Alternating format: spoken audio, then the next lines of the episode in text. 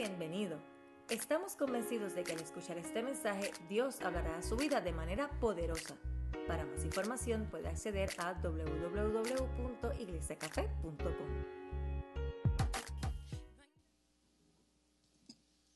Abre tu Biblia conmigo en el libro de Salmos, el capítulo 63.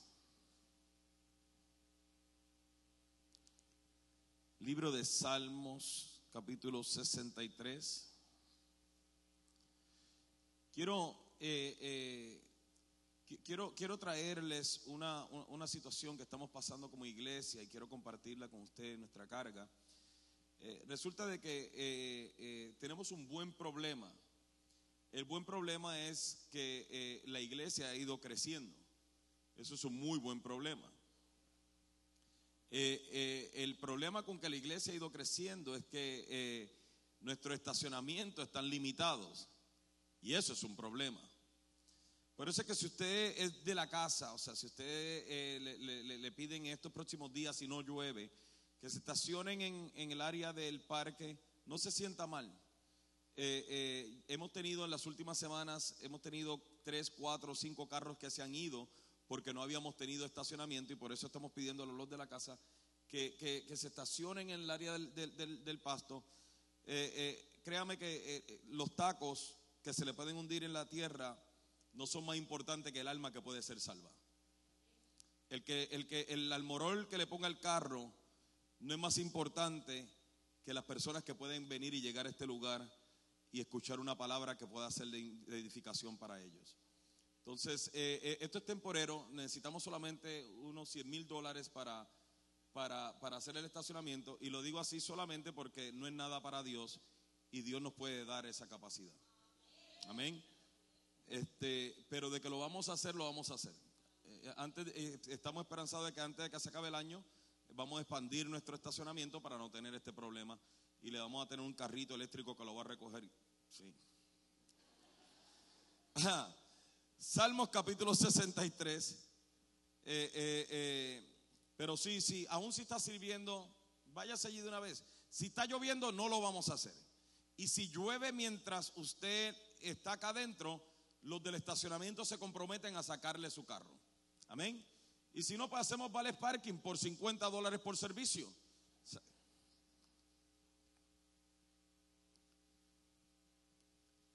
Lo estoy diciendo en broma, no tiene que postear en Facebook que un pastor dijo que 50 dólares el vale parking.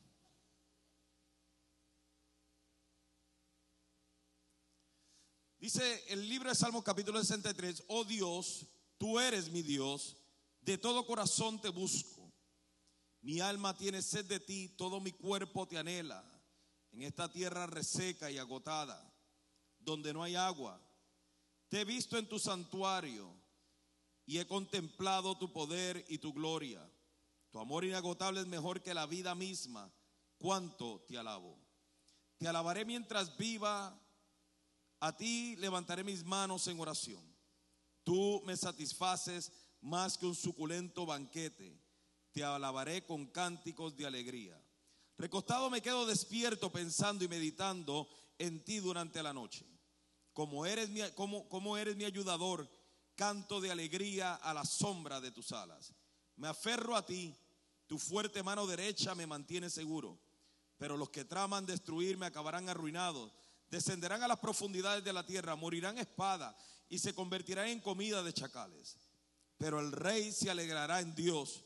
Todos los que juran decir la verdad lo alabarán, mientras que los mentirosos serán silenciados. Padre, tu palabra es real, es más real que nuestros pensamientos, que nuestras opiniones, que nuestras intenciones.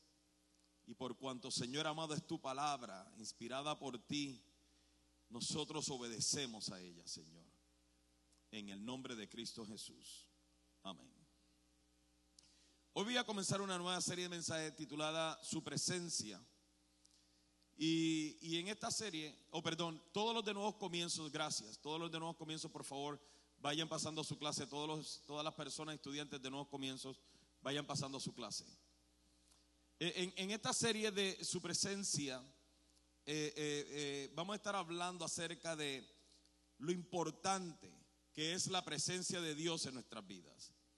Vamos a estar hablando acerca de lo vital, eh, eh, eh, que, o sea, lo vital que es la presencia de Dios en el desarrollo, y no solamente en el desarrollo, sino en el sostenimiento de nuestras vidas. Y hoy vamos a estar hablando acerca de cómo la presencia de Dios opera en la sequía o en los desiertos de la vida. Ahora, eh, eh, eh, cuando hablamos de sequía o de estar secos espiritualmente, es muy diferente al desánimo. Es muy diferente al desánimo. La persona desanimada generalmente no quiere hacer nada, no siente obviamente ánimo para hacer nada, no se mantiene activo, perdió todo deseo de hacer algo. Pero la sequía espiritual es diferente. La sequía espiritual o el que está seco espiritualmente puede estar haciendo mucho, pero no siente placer haciendo nada. No siente placer haciendo mucho. O sea, puede estar haciendo un sinnúmero de cosas y aún así sentirse inefectivo. No digo que necesariamente sean inefectivos, pero crea o, mantienen este sentimiento de inefectividad. Y, la sequía espiritual es peligrosa. Es muy peligrosa porque a las personas se le puede hacer muy fácil acostumbrarse a vivir en un estado de sequía espiritual. Más, más, nosotros los cristianos evangélicos que aprendemos cómo actuar. Somos expertos aprendiendo cómo actuar. Somos expertos diciendo las cosas que tenemos que decir para demostrarle a la gente que estamos bien cuando en realidad estamos mal. Y, por eso es que la sequía espiritual es tan, tan preocupante. Ahora, la sequía espiritual no necesariamente es causada por el pecado. O, o, no necesariamente viene porque no amamos a Dios. O porque alguien esté haciendo algo malo. Hay personas que pueden estar secos espiritualmente y, no tienen que ver con nada de esto. Puede ser, pero no necesariamente tiene que ver con nada de eso. Hay personas que eh, eh, llegan a secarse espiritualmente por su legalismo, porque piensan que las cosas deben ser de alguna manera y entran en una mentalidad legalista donde eh, comienzan a secarse porque no ven a Dios haciendo lo que ellos creen que Dios debe estar haciendo. Ah, hay, otras personas que se pueden secar por la mucha actividad sin llenarse. Cuando usted es una persona que está acostumbrado a servir, a servir, a servir, a servir, pero no toma el tiempo para buscar la presencia de Dios, usted se puede llenar, eh, eh, eh, pero usted se puede secar espiritualmente. También los vituperios y las críticas y las traiciones pueden llevar a una persona a secarse espiritualmente. Hay un sinnúmero de razones por las que una persona puede llegarse a secar espiritualmente. El, constantemente estar viendo lo que otros hacen o lo que otros no hacen te lleva a secarte espiritualmente. Por ejemplo, por ejemplo, hay personas que cuando está el tiempo de la alabanza, eh, eh, eh, ellos están vigilando lo que todo el mundo hace. Quienes levantan la mano, quienes no levantan la mano, quienes trajeron la misma ropa que la semana pasada, quién llegó tarde. O sea, esto está hablando de gente que están espiritualmente secas. Porque un momento tan importante como para estar en la presencia de Dios, adorando a la presencia de Dios. Este es tu único día, o perdón, uno de tus días de la semana, donde colectivamente, no, no, no, no donde alabas al Señor, sino donde colectivamente tienes la oportunidad para venir y alabar al Rey de Reyes y Señor de Señores, el estar pendiente de lo que la gente está haciendo es una señal de que tú estás seco espiritualmente. Y si no estás seco, vas para allá. Ahora, ¿cómo saber? ¿Cómo saber? Porque como les decía, nosotros aprendemos tanto a, cómo decir las cosas correctas, lo que la gente quiere escuchar. Eh, ¿Cómo saber que estoy seco espiritualmente? Una de las señales que usted puede analizar si está seco espiritualmente es posiblemente si no estás sirviendo o si estás sirviendo por obligación. No significa que si no estás sirviendo estás seco espiritualmente, pero puede ser una de las señales. O si estás sirviendo por obligación, porque, eh, eh, es más, es más, déjame abrir acá mi corazón. Hay pastores, hay, hay, hay ocasiones y temporadas que yo me he secado espiritualmente. Pero tengo que predicar. No, no tengo, pero debo. Sin embargo, sin embargo, cuando uno siente la obligación, cuando usted se levanta el domingo o el jueves al estudio o a su grupo café y usted va como que, ah, eso es una señal de sequía espiritual. Uno, uno, no dice así cuando va a Golden Corral, ¿no? Uno, uno no dice así cuando va a Salguero. ¡Ah! ¿Sí, me entiende lo que quiero decir? Entonces, esto es señal de que posiblemente usted está seco espiritualmente. Cuando usted siente que Dios está distante, que Dios no escucha sus oraciones y ha perdido el gozo al obedecer a Dios o la palabra, es una señal de sequía espiritual. Cuando ya usted no siente gozo en su relación con Dios, es una señal de sequía espiritual. Cuando usted prefiere mantenerse distante de las personas que comparten su misma fe, es una señal de sequía espiritual. Cuando sus pensamientos son negativos, de crítica, de juicio, de chisme, de mira lo que está pasando acá, e-, es, es una señal de sequía espiritual. Yo sé que algunos están diciendo, oh, wow, ¿quién no está seco espiritualmente esta mañana? La sequía espiritual es seria. E, e, es muy, muy seria. Y puede hacer más daño de lo que tú te imaginas, porque la sequía espiritual te limita de crecer y de avanzar en el propósito de Dios en tu vida. Vamos a Primera de Reyes capítulo 19. No lo vamos a estar leyendo todo porque ustedes las dos de las dos ilustraciones que voy a estar usando hoy, ustedes las conocen las dos. O por lo menos escuchado de ellas. Pero vamos a hablar de este hombre llamado Elías,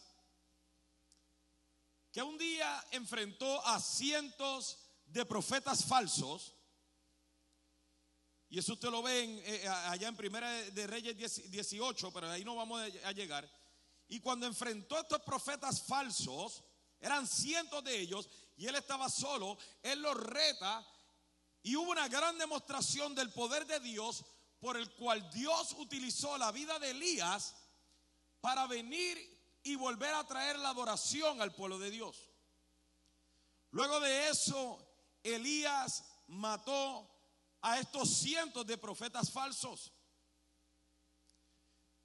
Luego no había llovido por un espacio de tres años, porque Elías lo dijo. Y luego Elías oró para que lloviera y llovió.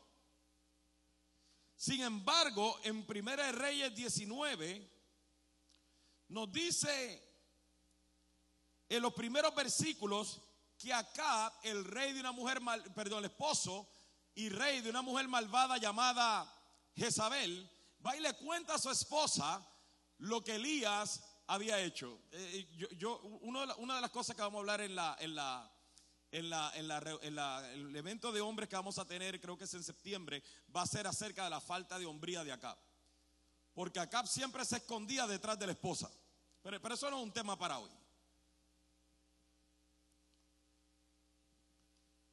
Y cuando Acab va y le cuenta la situación a su esposa de lo que había sucedido, dice el versículo 2 que Jezabel le mandó el mensaje a Elías diciendo que los dioses me hieran e incluso me maten, si mañana a esta hora yo no te he matado así como tú los mataste a ellos. Versículo 3 dice, Elías tuvo miedo y huyó para salvar su vida. Se fue a Berseba, una ciudad de Judá, y dejó allí a su sirviente. Ahora, este hombre que había matado a cientos de profetas, no hacía mucho, este hombre que Dios lo utilizó para que él profetizara que no lloviera, no, iba a llover más y no llovió y, y él vino y oró para que lloviera y llovió. O sea, él vio a Dios haciendo grandes cosas. Ahora una mujer levanta una amenaza contra él y él sale huyendo por la amenaza de esta mujer. Ahora, tomemos en cuenta que esta mujer sí era malvada. Tomemos en cuenta que esta mujer tenía el poder para matarlo. Bueno, tenía la, el poder, pero no podía matarlo porque nada sucede, ni una hoja cae de un árbol a no ser de que sea por la voluntad de Dios.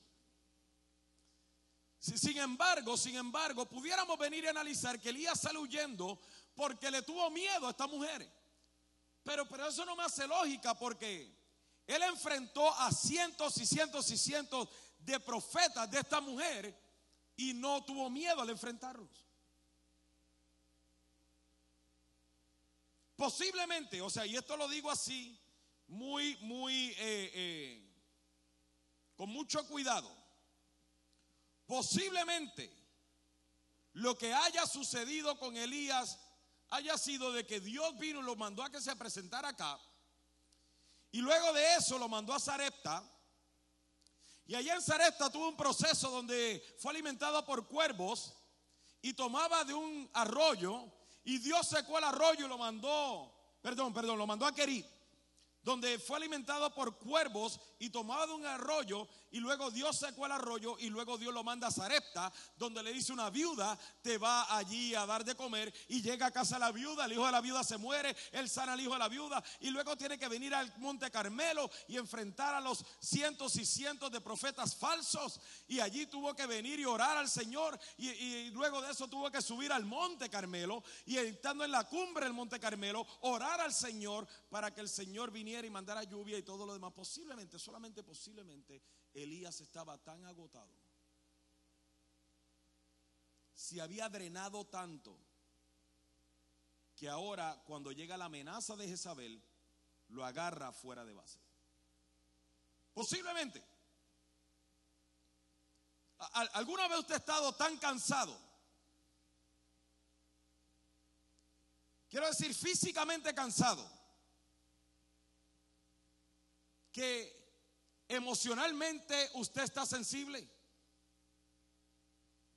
Yo sé, yo sé lo que están pensando algunos. Bueno, siempre está cansado entonces. O siempre está cansada. Pero yo estoy hablando, yo estoy hablando, o sea, ¿alguna vez usted ha estado, o, no solamente físicamente cansado, ¿Alguna vez usted ha estado bregando y lidiando con una situación tanto y tanto y tanto que te hacen así de repente sale llorando? ¿Le, ha sucedido? O sea, que usted está tan y tan y tan cansado ya de estar lidiando con una situación específica que cuando te hacen así, de repente sales y explotas y, algunos de ustedes se enojan y, tiran la de esto. O sea, el esposo le dice, oye mi amor, te quedó un poquito salado, ya yo estoy cansada ya. Y tira, no te comas nada. Y, Ahora sí se comenzaron a identificar, ¿verdad? Lo que pasa es que los hombres son tan cobardes que nadie se atrevió a decir amén. Posiblemente lo que le había sucedido a Elías era de que había pasado por tantas cosas tan seguido que ahora cuando llega la amenaza de Isabel, él sale huyendo al punto tal, al punto tal, que en el versículo 4 él le dice a Dios, basta ya Señor, quítame la vida, porque no soy mejor que mis antepasados que ya murieron. Ahora, vaya al versículo 5, por favor, para que vea cómo fue que Dios trató con esto.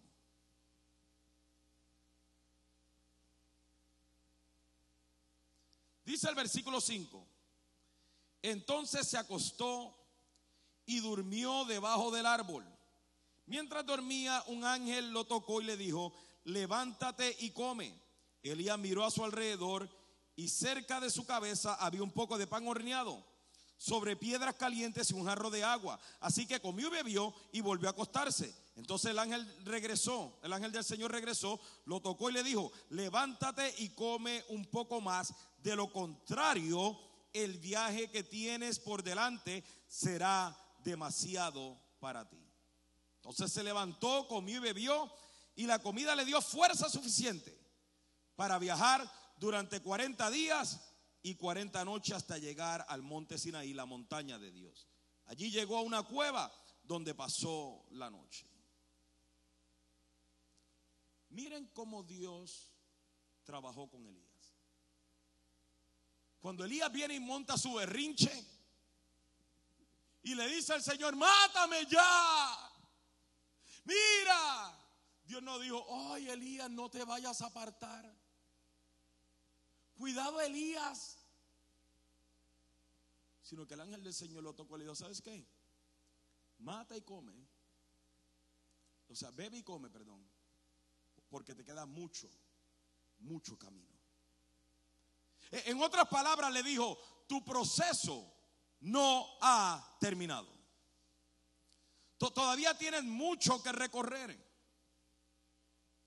Todavía te falta mucho. Y nosotros muchas veces pensamos que cuando montamos un berrinche, Dios, nos, Dios trata con nosotros como muchos de nosotros tratamos con nuestros hijos. ¿Qué, qué hacen muchos padres hoy?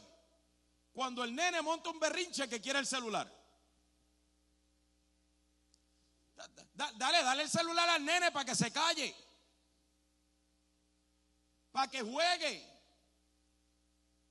Porque nosotros pensamos y nosotros llegamos a pensar que Dios trabaja con nosotros de la misma manera. Cuando nosotros montamos un berrinche delante de Dios, Dios lo que nos dice es, ¿así es que tú quieres actuar? No te preocupes, papito, que todavía te falta mucho que crecer. Ahí te vas a quedar hasta que crezcas.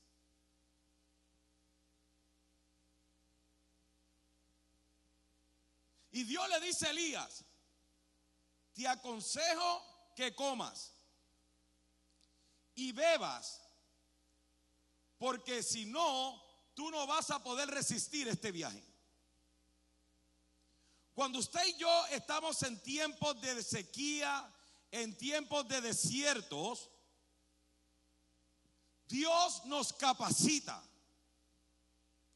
para nosotros poder enfrentar aquello que estamos enfrentando. Pero nosotros tenemos que hacer nuestra parte. Escúchame bien. Ya Dios puso dentro de ti lo necesario para tú salir de tu condición. Pero tú tienes que hacer tu parte. Es más, para continuar ilustrándolo, vamos a Ezequiel 37 y ya mismo venimos y lo encerramos todo.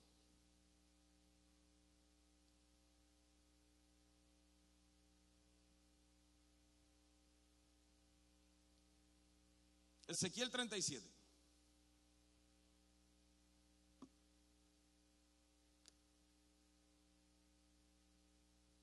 En Ezequiel 37, Dios toma a Ezequiel y lo lleva a un valle de huesos secos.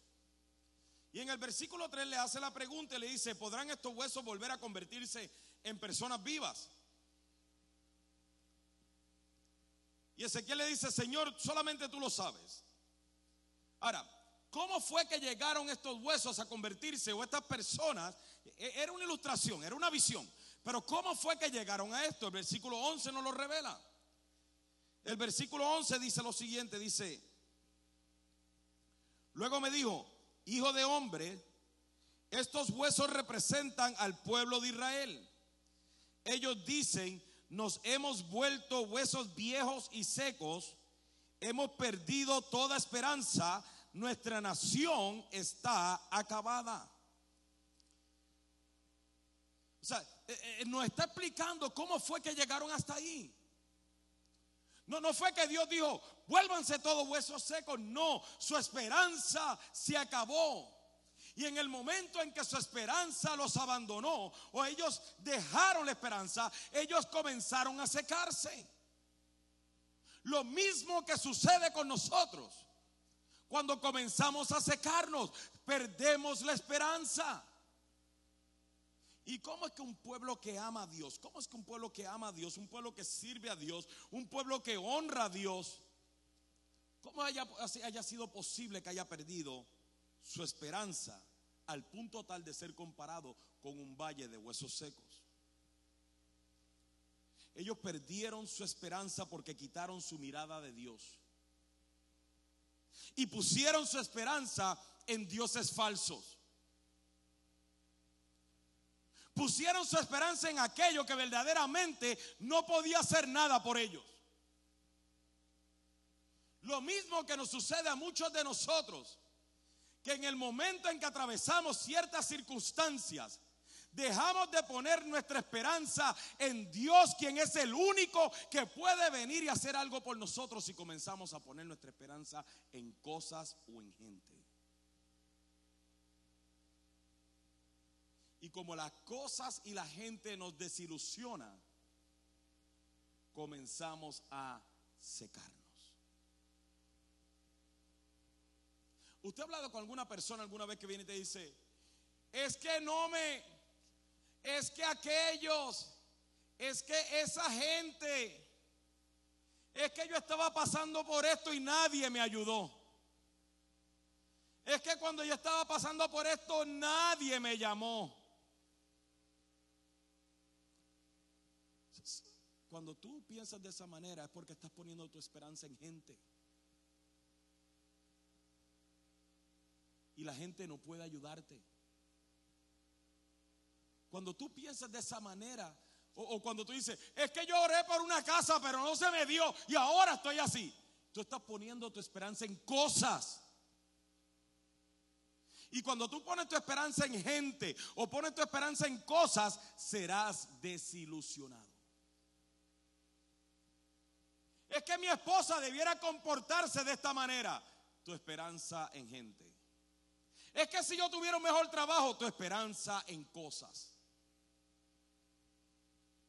Y cuando pones tu esperanza en gente, pones tu esperanza en cosas, serás desilusionado y te irás secando. Es más, mira, mira el capítulo 36, versículo 17.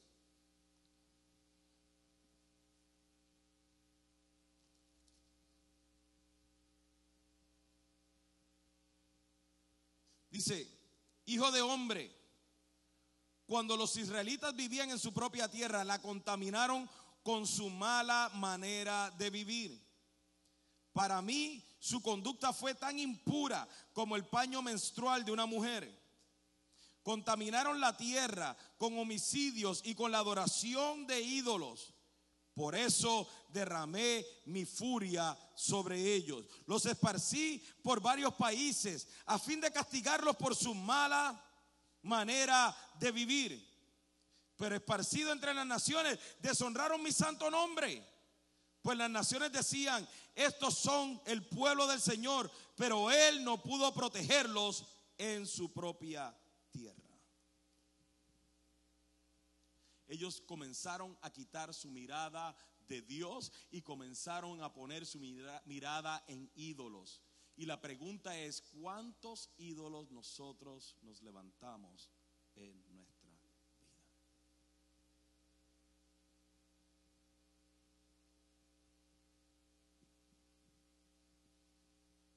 aunque todos en un momento dado enfrentaremos sequía.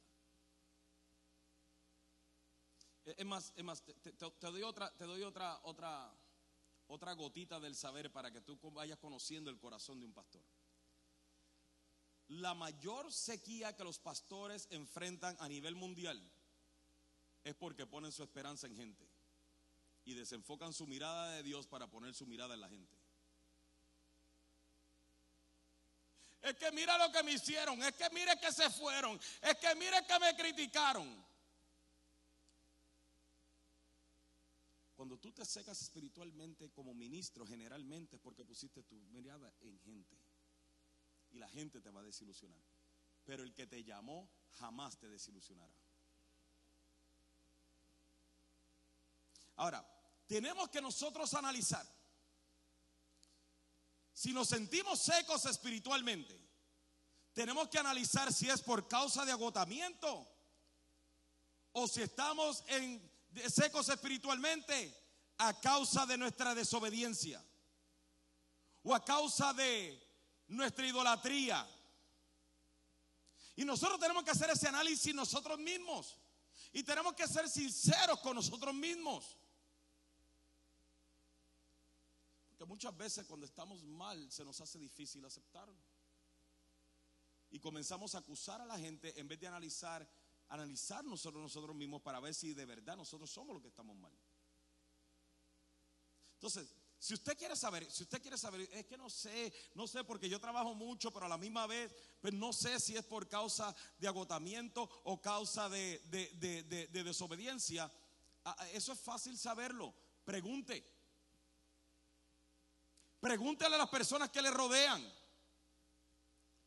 Pregúntele a su esposo o a su esposa. Reciba la respuesta con gracia. Analice cuáles han sido los últimos consejos que la gente le ha dado. No se autojustifique. Y usted descubrirá si su sequía es a causa de desobediencia o a causa de agotamiento. Si nosotros no combatimos la sequía espiritual, eventualmente, eventualmente nos secaremos del todo. Y, muchos de nosotros conocemos gente que, que, a lo mejor ya no van a una congregación porque se secaron. Otros eh, permanecen dentro de la congregación secos. Cuando esa no es la voluntad de Dios. Escúcheme, escúcheme, porque le traigo buenas noticias. Esa no es la voluntad de tu Padre. La voluntad de Dios no es que tú vivas seco espiritualmente. La voluntad de Dios no es que usted simplemente ahí vaya y como que ahí la va haciendo y ahí va arrastrando. Esa no es la voluntad de Dios. Es más, si usted está seco hoy espiritualmente o se siente seco, eh, eh, eh, pudiera darle aún gracias a Dios por la sequía. Porque, porque, porque nuestra sequía espiritual, escúchame bien, es el momento perfecto y es la temporada perfecta para Dios hacer algo nuevo en tu vida. Porque la sequía espiritual estamos receptivos. Estamos quebrantados, estamos debilitados, no encontramos de dónde más ni a quién más acudir y tenemos que venir y comenzar a escuchar, a obedecer y a depender de Dios. Fue en un tiempo de sequía espiritual que ahora Dios llevó a Elías al monte de Dios. Usted, usted, usted, usted, usted lo vio. Usted vio hacia dónde Dios lo trajo. Dios no lo llevó a cualquier lugar, Dios lo trajo al monte de Dios. Y estando en el monte de Dios, no lo voy a llevar de nuevo a Primera Reyes 19, pero usted lo puede leer en su casa. Estando en el monte de Dios, en el versículo 9, Dios le hace una pregunta a Elías y le dice, ¿qué haces aquí, Elías? Y Elías le da su contestación, es que mira, es que mira lo que está pasando, es que yo pensaba, es que solamente estoy yo, es que la gente, es que tú no has hecho, es que aquello. Y de repente Dios viene y sale y comienza a manifestarse de diferentes formas. Y viene una tormenta, y viene un torbellino, y viene un, un, un trueno, y viene... Y en todo eso Elías estaba admirado. No era que Dios no estaba en todo eso, Dios provocó todo eso. Dios llamó la atención de Elías, era lo que estaba haciendo. Voy a llamar tu atención, Elías, para que no dudes de mi poder. Porque la sequía espiritual, una de las cosas que nosotros hacemos es que dudamos del poder de Dios sobre nuestras vidas. Y ahora que Elías está admirado y está diciendo, oh, wow, ciertamente tú eres Dios. Ahora Dios no tiene que hacer una manifestación grande, sino que Dios ahora le habla en un susurro apacible. Y en esta ocasión, escúcheme, en esta ocasión le hace la misma pregunta, ¿qué haces aquí, Elías? En un susurro apacible. Y en ese momento nos dice la Biblia que Elías cubrió su rostro. En otras palabras, escúcheme, en otras palabras, Elías entró en otro nivel de rendición, de devoción, de temor y de entrega. Y fue ahí entonces que Elías recibió sus nuevas instrucciones. Todo está, todo lo que nos acontece a los que amamos al Señor, está dentro del plan perfecto de Dios. Tú no eres un conejito de India de Dios. Por favor entiende, o sea que Dios con tu vida, con tu vida y la mía, Él no está tratando como, ah, se me olvidó. Mira, mira, mándale el milagrito que Él necesita. Dios no trata de esa manera con nosotros. Escúchame, Dios llevó a Elías de Querid a Sarepta. Sarepta de Sidón, o Sidón de Sarepta, no me acuerdo cómo era, si es al revés. De allí es donde pertenece Jezabel. Sidón era uno de los lugares de mayor idolatría en toda la tierra en ese tiempo. Y Dios viene y lo pasa por Sarepta, de donde era Jezabel, para atraerlo hasta el monte de Dios. Escúchame, si tú te sientes seco espiritualmente, este es tu momento y tu temporada perfecta para ser atraído a la presencia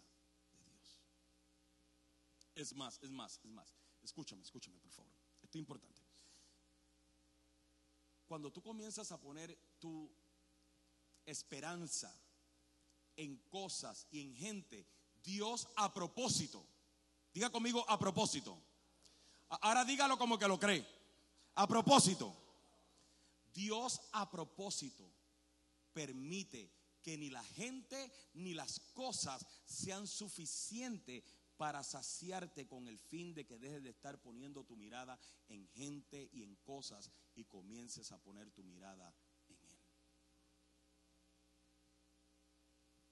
So, si tú vienes y dices, es que ¿por qué no se me aprobó la casa? Porque Dios sabía que tu mirada estaba puesta en la casa y no en Él. Es que ¿por qué perdí el trabajo? Porque Dios a propósito no, pastor, no diga eso. Eso fue el diablo. No, no fue el diablo. El diablo no tiene parte ni suerte en tu vida. Dios a propósito permitió que tu pie perdieras aquello en lo que tú habías puesto su esperanza. Número uno, porque Él es un Dios celoso que no comparte su gloria con nadie. Y número dos, porque Él te ama tanto que te quiere atraído a Él.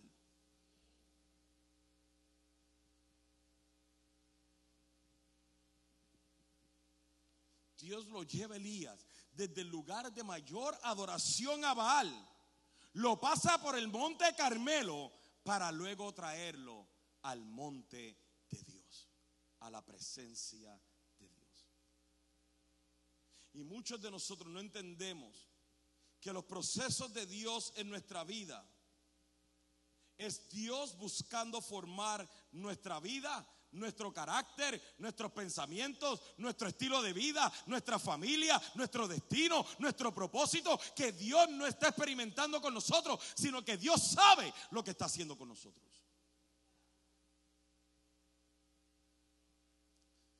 No, sabemos lo que Dios es capaz de hacer en nuestros desiertos.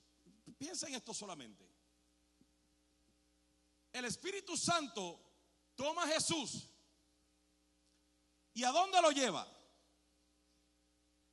Al desierto a enfrentar a Satanás. Cuando Dios va a llevar al pueblo a la tierra prometida, ¿por dónde lo pasa?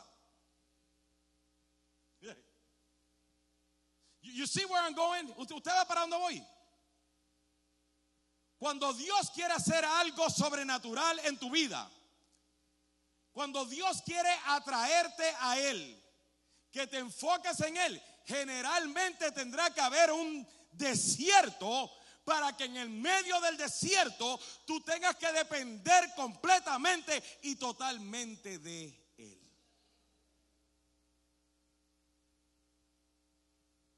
Y muchos de nosotros no entendemos esto. Israel peleó sus batallas más importantes en el desierto. No subestimes los momentos de desierto y de sequía en tu vida. No los subestimes. Entiende que cuando tú estás en ese momento de sequía es cuando más estás dispuesto a Dios a hacer algo en tu vida. Pero tú no vas a morir en la sequía porque Cristo lo dijo bien claro. El que cree en mí no tendrá sed jamás. Vaya Ezequiel 36 nuevamente. Come on, guys. Ezequiel 36 nuevamente. Cuando Dios estaba en su furor, cuando Dios había esparcido al pueblo, dice el versículo 25. Mire esto, esto es importante. dice, entonces los rociaré con agua pura y quedarán limpios lavaré su inmundicia y dejarán de rendir culto a ídolos. Les daré un corazón nuevo y pondré, ¿qué, dice que pondré? Un espíritu nuevo dentro de ustedes. Les quitaré ese terco corazón de piedra y le daré un corazón tierno y receptivo. Pondré mi espíritu en ustedes para que sigan mis decretos y se aseguren de obedecer mis órdenes. Los esparcí por todo el desierto, salí de ellos, o sea, los dejé en mi furor, pero ahora Dios hace la promesa. ¿Y cuál es la promesa que Dios hace? Los vuelvo a traer a mí. ¿Tú entiendes, iglesia, que la sequía que estás pasando es porque Dios quiere atraerte a Él? Porque Dios te anhela. Porque Dios te extraña.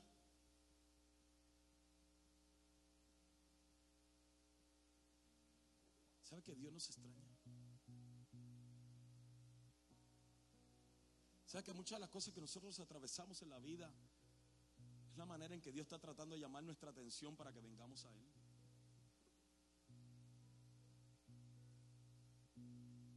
Dios aprovecha nuestros momentos de sequía para saciarnos con su presencia. Isaías 44 dice, ahora escúchame Jacob, mi siervo Israel, mi elegido el Señor que te hizo y que te ayuda dice, no tengas miedo, oh Jacob, siervo mío, mi amado Israel, mi elegido, pues derramaré agua para calmar tu sed y para regar tus campos resecos, derramaré mi espíritu sobre tus descendientes y mi bendición sobre tus hijos.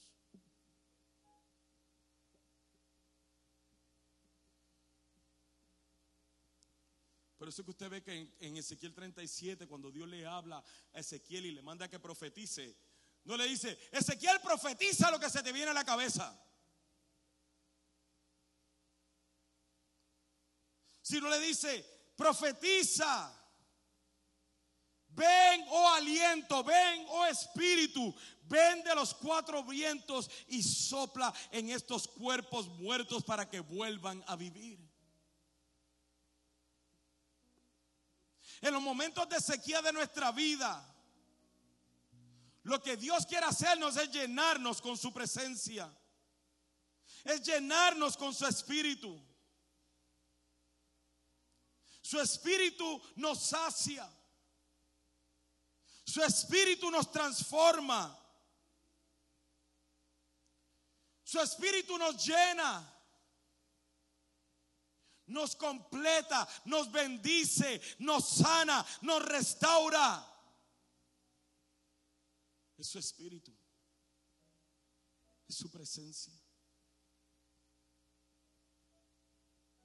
Por eso es que en este día, si tú estás seco en tu matrimonio, seco en tu familia, seco en tu relación con Dios, seco con, tus hijos, seco en tu casa, seco emocionalmente, pide al Espíritu Santo, sáciame. Espíritu Santo, sáciame. Les confieso que yo detesto las temporadas de sequía en mi vida. Yo, las detesto. Yo, detesto, aún sabiendo que Dios hace cosas en la sequía, yo las detesto porque cuando me siento seco espiritualmente, me siento solo, me siento vacío, me siento distante. Pero he aprendido que en los momentos de sequía lo peor que yo puedo hacer es apartarme de Dios y del propósito de Dios.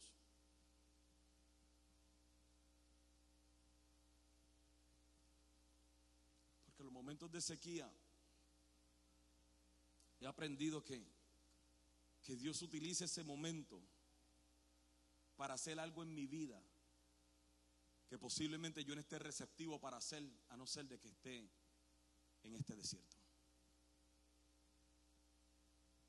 Es más, si hay algo que he aprendido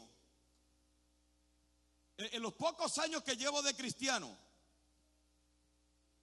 es que en las temporadas de desierto y de sequía en mi vida, necesito tanto, estoy tan seco, tan vacío, que no importa si llegan 100 personas a consolarme, yo no seré consolado.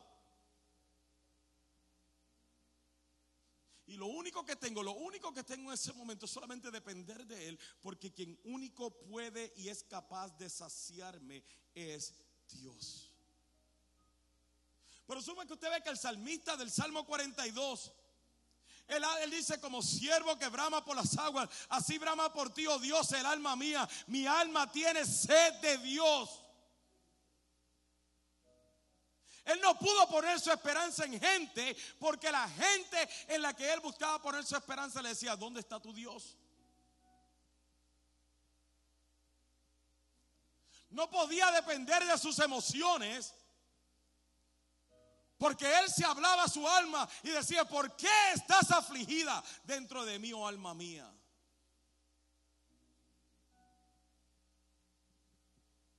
Las emociones lo traicionaban. La gente lo criticaban. Por eso es que al final él dice, ¿por qué estoy tan triste y tan desanimado? Pondré mi esperanza en Dios. Nuevamente alabaré a mi Señor y mi Dios.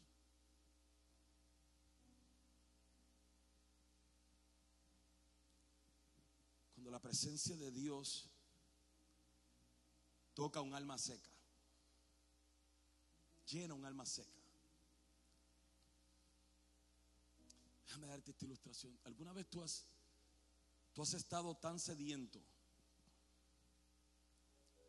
que lo único que quieres es un vaso de agua fría con hielo? Algunos que hayamos trabajado afuera de una oficina.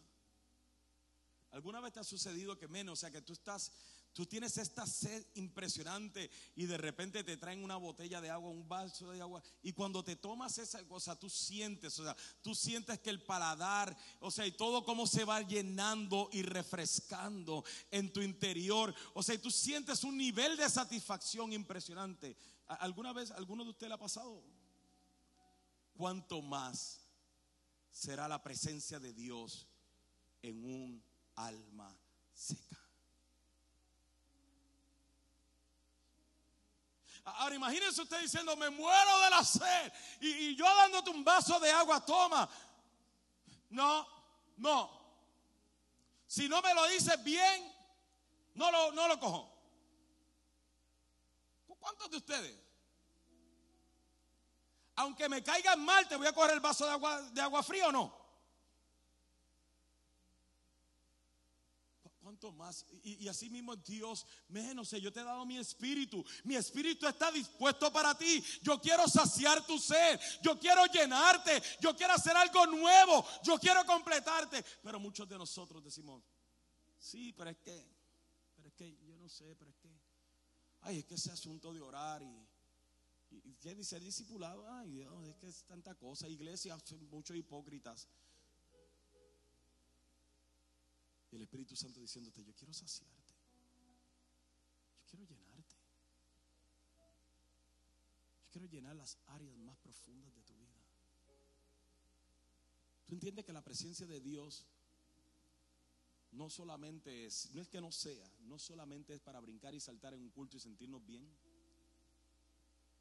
sino que la presencia de Dios es para llenar las áreas más profundas de nuestro ser. Que no podamos dejar de aceptar y entender, Señor, yo dependo de ti. ¿No te gustaría ser lleno, saciado? ¿Sabes lo que es venir domingo tras domingo a la iglesia buscando qué ponerte, pasándote blower, maquillándote, afeitándote, escogiendo ropa para venir, sentarte y salir de aquí igual que como llegaste? Eso no es vida.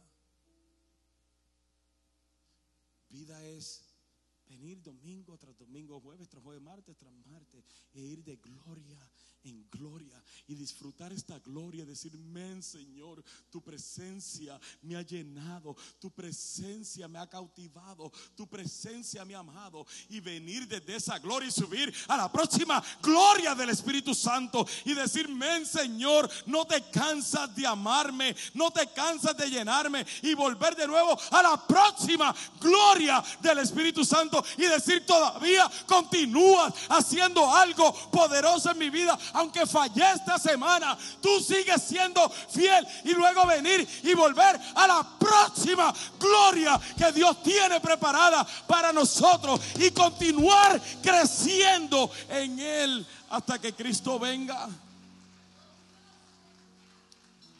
Esa es la vida que el Señor quiere que disfrutemos.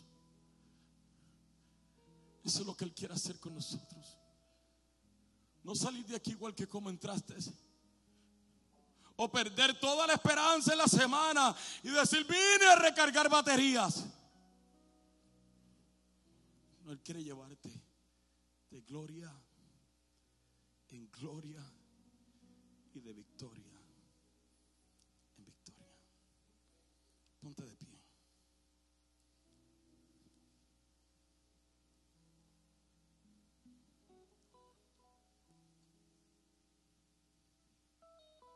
Pide al Espíritu Santo. Si tú quieres. Esto es si tú quieres. Si no puedes seguir saliendo de aquí igual. Pero si tú quieres ser saciado. Dile Espíritu Santo, lléname. Me siento seco. Me siento vacío. Me siento que no avanzo. Y no, no, no, es excusándome de esta iglesia, para la iglesia que vaya, no es culpa de la iglesia. Si tú estás seco, no es la iglesia. Si estás seco es porque el Espíritu Santo quiere hacer algo nuevo en tu vida. El Espíritu Santo lléname. Habla con Dios. Habla con Dios ahí donde estás. Y dile, lléname, lléname, Espíritu Santo, lléname. Te necesito, Espíritu Santo. Me siento seco. Me siento que no avanzo, Espíritu Santo. Ayúdame, Espíritu Santo. Ayúdame, lléname, cautivame. Espíritu Santo de Dios. Te hago un llamado más. Sé sincero contigo mismo. Dios le dijo a Elías, vas a tener que caminar hasta el Carmelo. Perdón, hasta el monte de Dios tendrás que caminar hasta allá.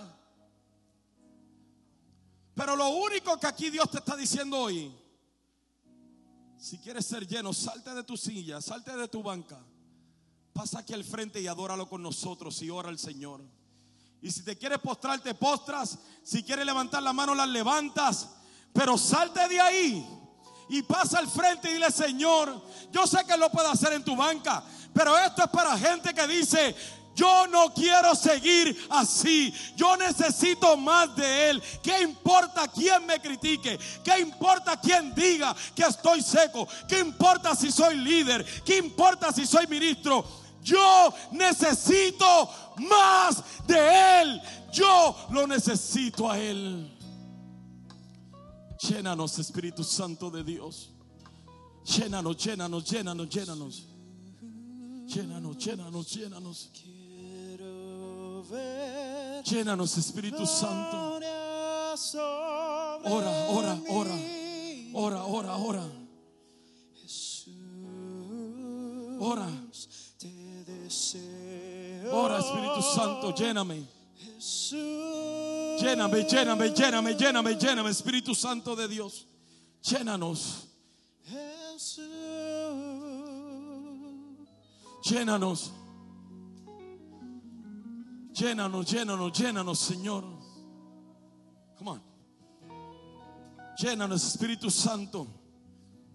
Cuando llames quiero responder. Espíritu Santo de Dios.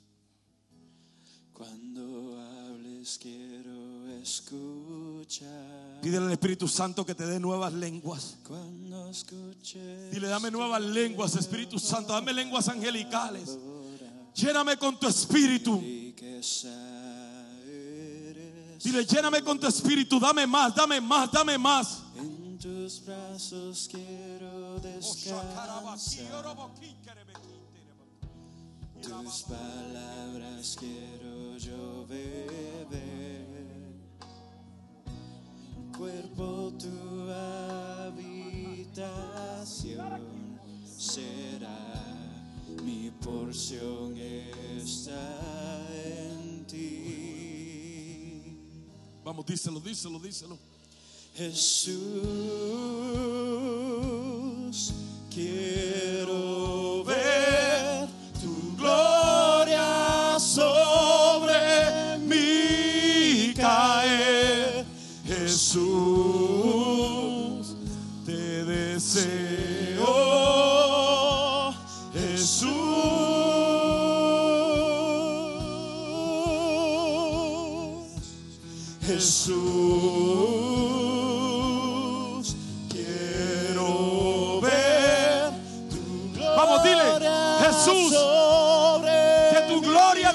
descienda sobre mi vida, descienda sobre mi casa, Jesús, descienda sobre mi matrimonio, descienda sobre mi familia. Jesús. Oh, te necesito, Jesús. Y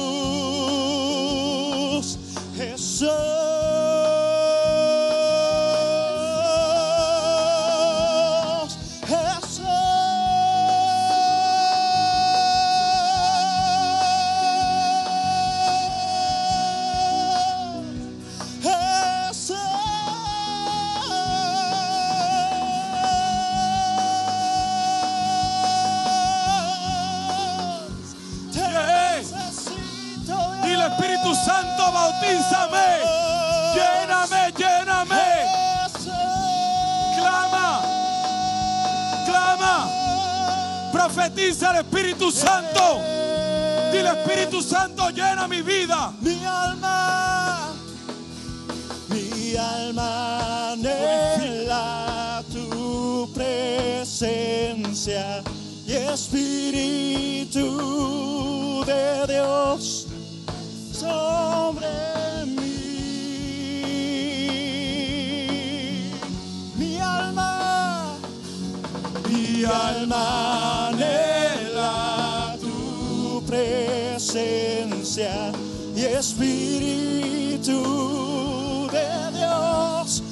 sobre mí. Eh,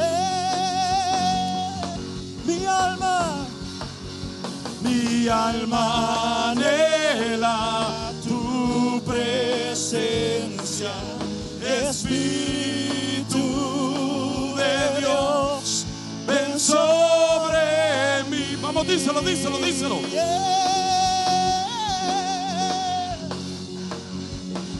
mi alma anhela tu presencia, Espíritu de Dios, ven sobre mí.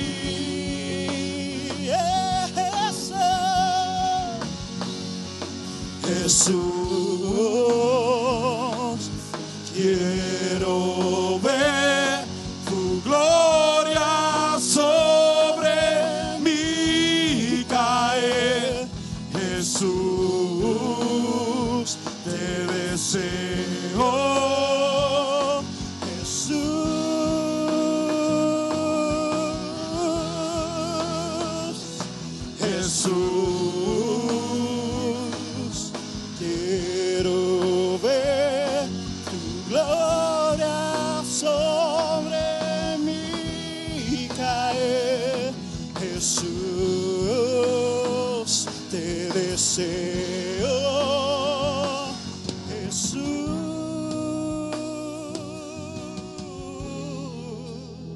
Escúchame, no hemos dejado de ministrar. Sigue, sigue orando al Señor.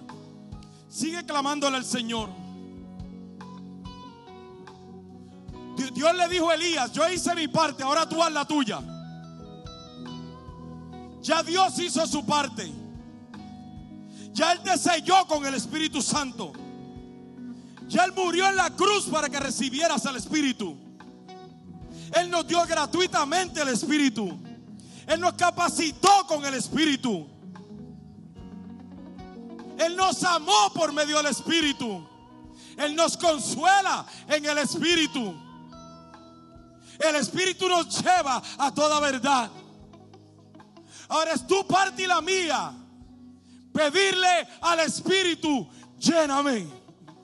Espíritu Santo, lléname. Yo anhelo tu presencia. Yo anhelo tu presencia. Más que el sediento anhela el agua a su cuerpo. Yo la anhelo, Espíritu Santo. Espíritu Santo. Tu presencia.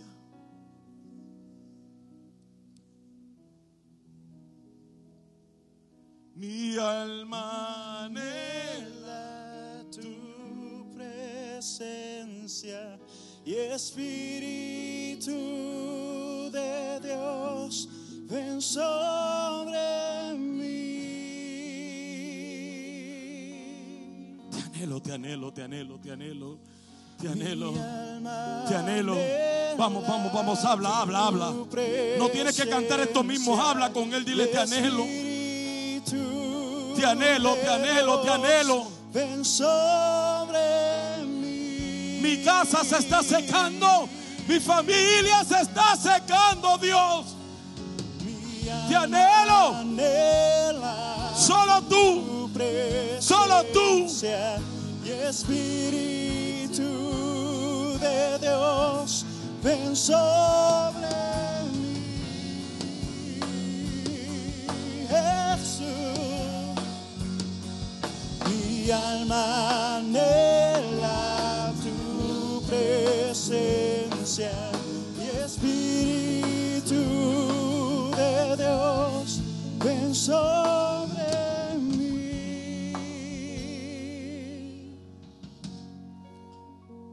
tú estás aquí esta mañana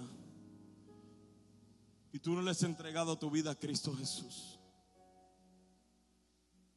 ahí donde estás, hoy puede ser el día en donde tú le digas, Señor, sáciame por la eternidad. Lléname por la eternidad. No se mueva nadie ahí donde estás. Cierra tus ojos. Y si tú no le has entregado tu vida a Cristo Jesús, ahí donde estás tú puedes tomar esta decisión y decirle, te necesito, Señor. Señor, lléname, sálvame. Yo creo en ti. Sálvame hoy, Señor. Te entrego mi vida. Te entrego mi corazón y todo lo que soy. Si tú hiciste esta oración conmigo, ahí donde estás, cierren sus ojos ahí donde están, por favor. Si tú hiciste esta oración conmigo, ahí donde estás, levanta tu mano. Y deja que el Señor la vea y déjanos verte esta mañana. Al- Alguien hizo esta oración conmigo esta mañana. Dios te bendiga, Dios te bendiga ahí donde estás. Dios te bendiga. Levántala alto, mi amor, no te preocupes. Deja que un mujer te vea. Alguien más. Allá atrás, Dios te bendiga. Eso es, allá atrás, eso es. Gloria a Dios. Dele un aplauso fuerte al Señor.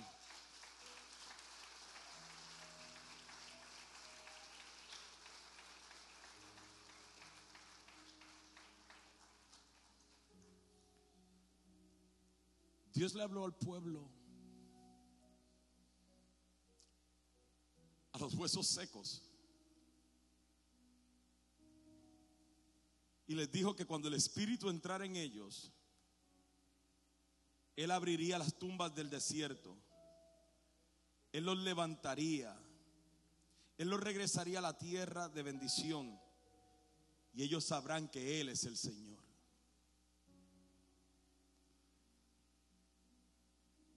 Siete puntos rápidos. Te los voy a mencionar así. En el Salmo 63 usted se va a dar cuenta que son importantes cuando estamos secos espiritualmente. Número uno, mantente en relación con Dios. Él dijo, oh Dios, tú eres mi Dios. Número dos, reconozca que necesita a Dios. No cosas vigentes, es a Dios. Número tres, continúe confiando. Perdón, el versículo dos, o sea, reconozca que necesita a Dios. Él le dijo, mi alma tiene sed de ti. Número tres, continúe confiando en Dios. Él le dijo, te he visto en el santuario y he contemplado tu poder y tu gloria. Número cuatro, recuerde cuánto Dios nos ama. En el versículo 13 él le dijo, tu amor inagotable es mejor que la vida misma. Número 5, alabemos y oremos a Dios siempre. Él le dijo en el versículo 4, te alabaré mientras viva, a ti levantaré mis manos en oración. Número 6, lea la Biblia. El salmista Dios recostado me quedo despierto y meditando en ti durante toda la noche. Y número 7, aferrémonos a Dios en los momentos de desierto y sequía de nuestra vida. El salmista dijo, me aferro a ti, tu fuerte mano derecha me mantiene seguro. Viva confiando en Dios. Si estás en sequía, estás en la mejor temporada para que Dios haga algo poderoso en tu vida. Número 8, continúe declarando que no hay nada mejor que ser cristiano. Como ha sido de bendición para ti, te exhortamos a que puedas bendecir la vida de otro.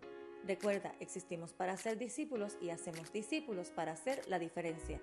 Si deseas saber más acerca de Iglesia Café o dar alguna donación, puedes hacerlo a través de nuestra página de internet a www.iglesiacafé.com.